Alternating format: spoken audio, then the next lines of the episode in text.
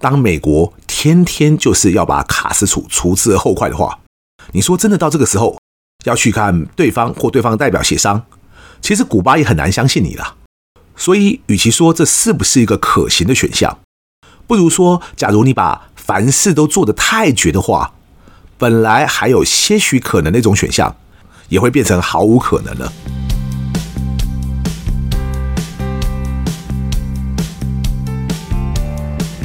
一谈就赢，Do the right thing。大家好，我是 Alex 郑志豪，欢迎收听一谈就赢。我们希望透过这个 Podcast 频道，让大家对谈判有更多的认识，进而能透过运用谈判。解决生活中的大小问题。上一集我们和大家提到，千万不要让自己只有一种选项。而对《金爆十三天》这部电影里的甘乃迪政府来说，当他们面临到棘手的古巴危机时，其实他们当下起码有七种选项。而我们在上一集已经提到了其中两种，也就是第一个静观其变，然后第二个就是空袭。当然，空袭也分成好几种，他们可以马上就去空袭，也可以先发出警告之后再去空袭。所以，即使是同一个选项，也会有好几种不同的做法。每种做法也或许会有各自的利弊得失。但在我们讨论自己到底有哪几个选项，也就是到底有哪几条路可走时，我们通常会先把不同的做法先归在同一个选项。为什么要特别说明这一点呢？因为我们上期才讲过，大家不应该让自己遇到问题的时候只有一种选项嘛。但很多人就会说：“我不是只有一种选项啊，我有好几个选项呢。”但其实你仔细想想，就会发现，原来自己虽然接下来有好几种不同的做法，但其实那都还是同一个选项。例如说，你觉得现在这个老板一直都不给你加薪，你觉得受不了了。于是你打算要离职去找下一份工作，然后你说自己有好几个选项，结果不是有好几家公司等着让你挑，而是你说自己可以马上提辞呈，又或者你可以等到这个月做完再提辞呈，还是你干脆等到年底，等领到年终再提辞呈。但其实这都是要走啊，只是走的时机不同而已。你并没有去帮自己找到不同的选项啊。例如说，你怎么就没有想到？先去跟老板谈一谈加薪的可能。假如要谈加薪的话，你又会有哪几种不同的谈法？万一去谈加薪这个选项真的失败的话，再考虑要不要走不迟嘛。那么接下来呢？对当时美国的甘乃迪总统和他的内阁成员来说，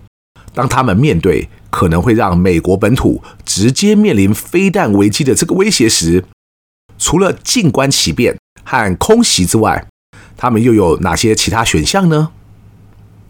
第三个选项就是直接用地面部队进攻，然后全面入侵古巴。当然，就像在片中提到的一样，这个选项呢，可以和第二个选项并用，也可以各自独立使用。也就是说，对甘乃迪总统他们而言，他们可以选择只空袭就好，也可以选择空袭之后再派遣地面部队大举进攻。或者也可以考虑，在战略选择上有些很奇怪哦，但也可以用地面部队大举去进攻古巴。至于第四个选项是什么呢？就是有别于势必死伤惨重的大举入侵，美国也可以考虑采取秘密渗透行动的方式，也就是一种类似零零七的做法，渗入古巴去想办法毁掉那些飞弹设施，又或者是偷偷潜入古巴去干掉卡斯楚之类的。我知道零零七是英国的啦，但就连零零七在不同的电影中，也常常跟美国的 CIA 合作，不是吗？只不过以这个选项来说呢，美国当年其实一直要想办法干掉卡斯楚哦，阴谋暗杀啦什么之类的都尝试过，但都没有成功啊。至于要找特务或一支特遣小队之类的渗入古巴，去把飞弹破坏掉这种方案，那在现实世界呢，毕竟和电影不太一样哦。不会有一个按钮，只要一按，然后全部飞弹就都掉到海里那么简单哦。所以这固然也是一个选项，但其实未必是个很适合当时情境的选项。不过也和大家提醒一下，当我们在谈判，甚至是公司的经营和管理时呢，先不要太快去排除那些看起来不可能的选项，而是一步一步来，先把所有选项都列出来，然后才是快速的评估哪些选项比较有发展的可能。用谈判来说的话，就是假定我们觉得这个选项不知道可不可以考虑进去，那就该怎么做呢？就是回到谈判前准备五部曲的上一步，也就是去收集更多相关的情报，而不是只凭自己的直觉或好恶就下判断了。接下来第五个选项是什么呢？在《惊爆十三天》这部电影中，这个选项的主意呢是国防部长麦纳马拉提出来的，而且他还不是一开始就提出来，而是甘乃迪总统。不断地问大家还有没有什么其他的想法或主意时，后来麦纳马拉才吞吞吐吐地说出来的。而他提出的那个方法选项就叫做封锁古巴。为什么麦纳马拉当时那么吞吞吐吐呢？这当然也有一个典故了，我们之后可以再另外和大家聊一聊。不过就片中当时的场景而言呢，其实是因为在场的军事将领都一直支持。先空袭再说，甚至总统本人看来虽然有些顾虑，但乍听之下好像不先空袭也不行。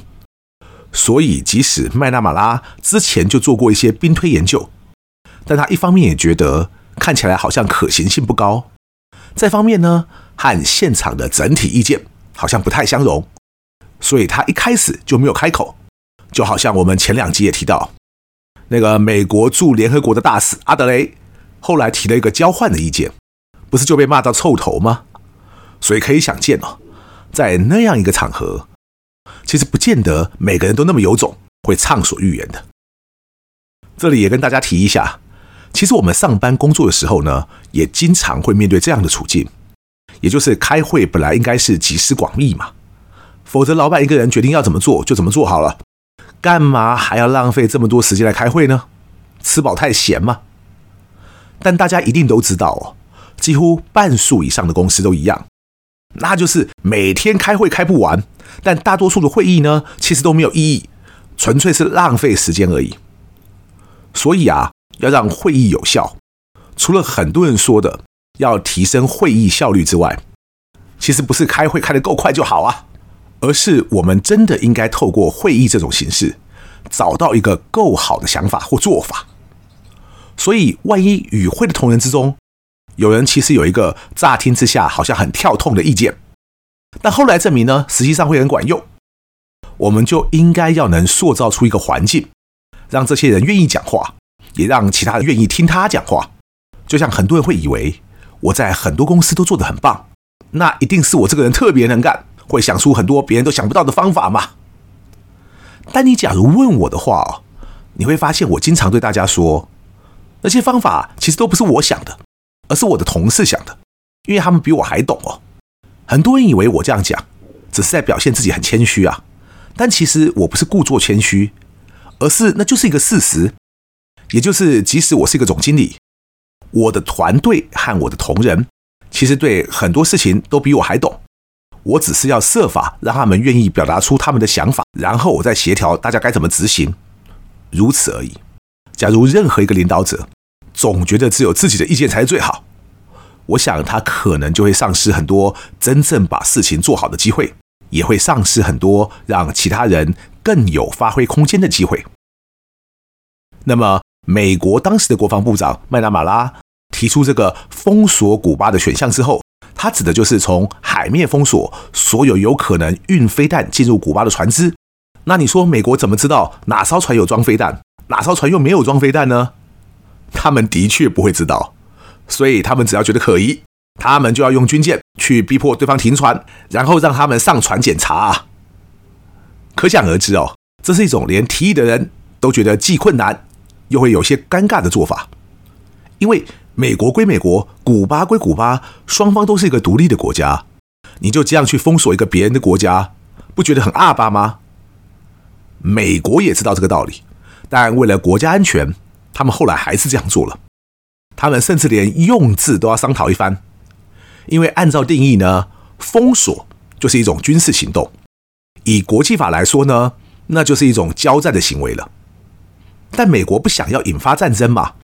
尤其他们不想要给苏联一个借口，让他们也可以正式宣战嘛。所以美国就在讨论呢，要不要改用“隔离”这个词，因为隔离就是一个模糊的地带，起码可以不直接被认为是一种交战或宣战的行为。我们常讲“模糊地带”或“灰色地带”这个词哦，有些人总认为我这个人就是简单干脆，不跟你们讲什么模糊地带哦，要什么就直接来啊，听起来就 keep 对不？但其实呢，你眼中的简单干脆，对别人来说可能是简单粗暴啊。为什么有些事情非要有一些模糊的灰色地带呢？甚至谈判中还有一个词，就叫做策略性模糊，因为这个世界上啊，本来就不是凡事非黑即白，而且不只是黑白啊，任何颜色都一样。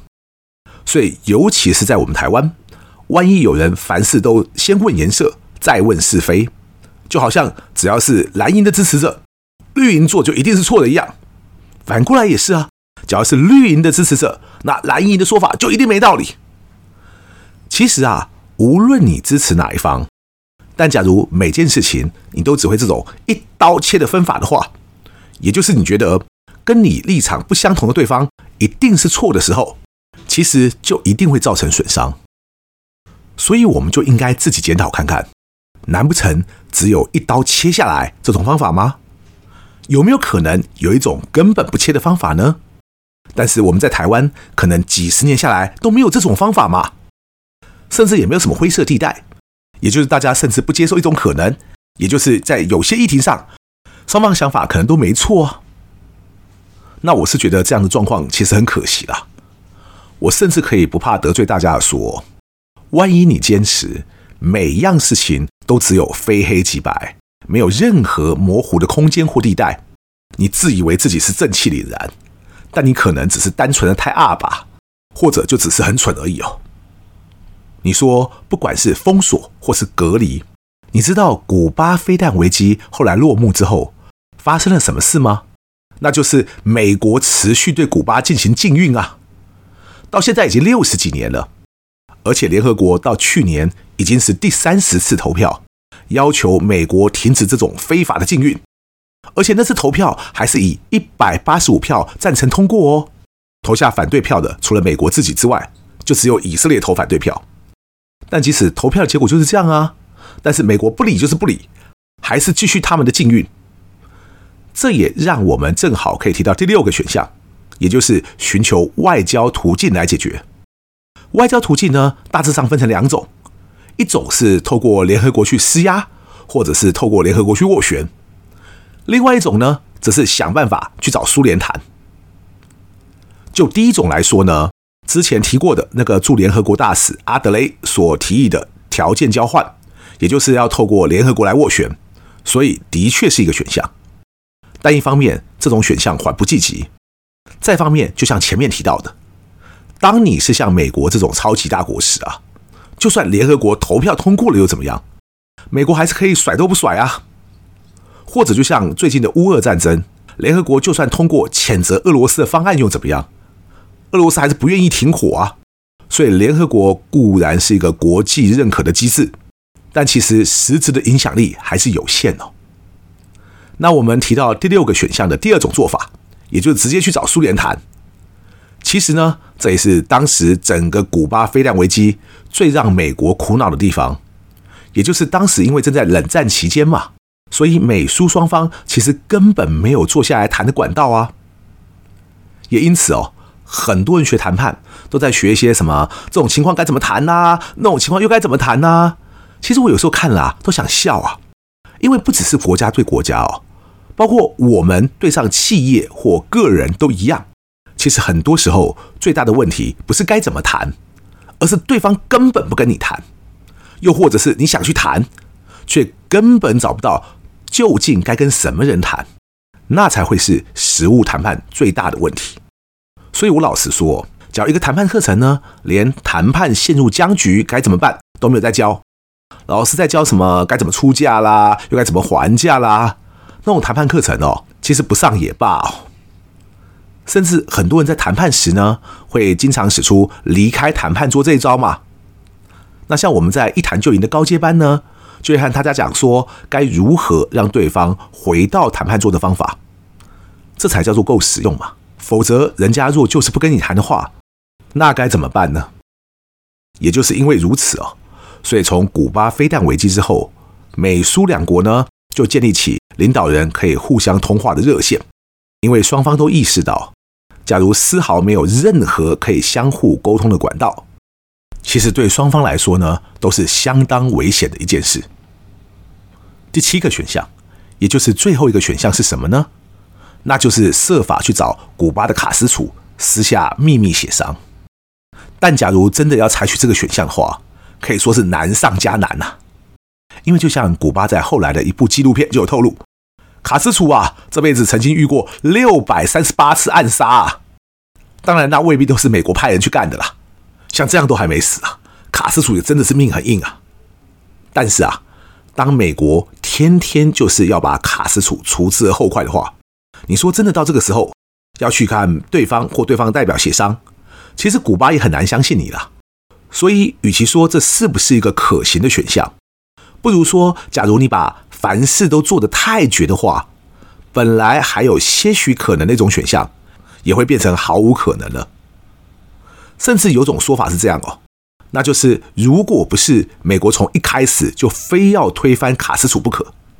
卡斯楚也不会和苏联就一拍即合，然后就这样和苏联合作去对付美国啊。讲完这七个选项之后呢，我也要帮自己最新上架的 YouTube 影片宣传一下。我之前有一篇关于谷关红星诺亚的文章，标题叫做《台湾的饭店怎么那么贵？从谷关红星诺亚要价二十一万五千元的专案，到饭店究竟采用的是哪门子的定价策略》。这篇当时才写出来两天呐、啊，居然就成为我今年到目前为止在网站上发表的所有文章的点阅数冠军呐、所以我想大家对这个主题应该很感兴趣嘛，因此我就在前天在一谈就赢的 YouTube 频道也另外做了一集影片深入探讨版哦，欢迎大家到 YouTube 去看一看，搜寻一谈就赢就应该找得到，因为这个主题搭配着图表及照片，应该会更加清楚哦。一谈就赢，感谢大家今天的收听，我是 X，我们下次见。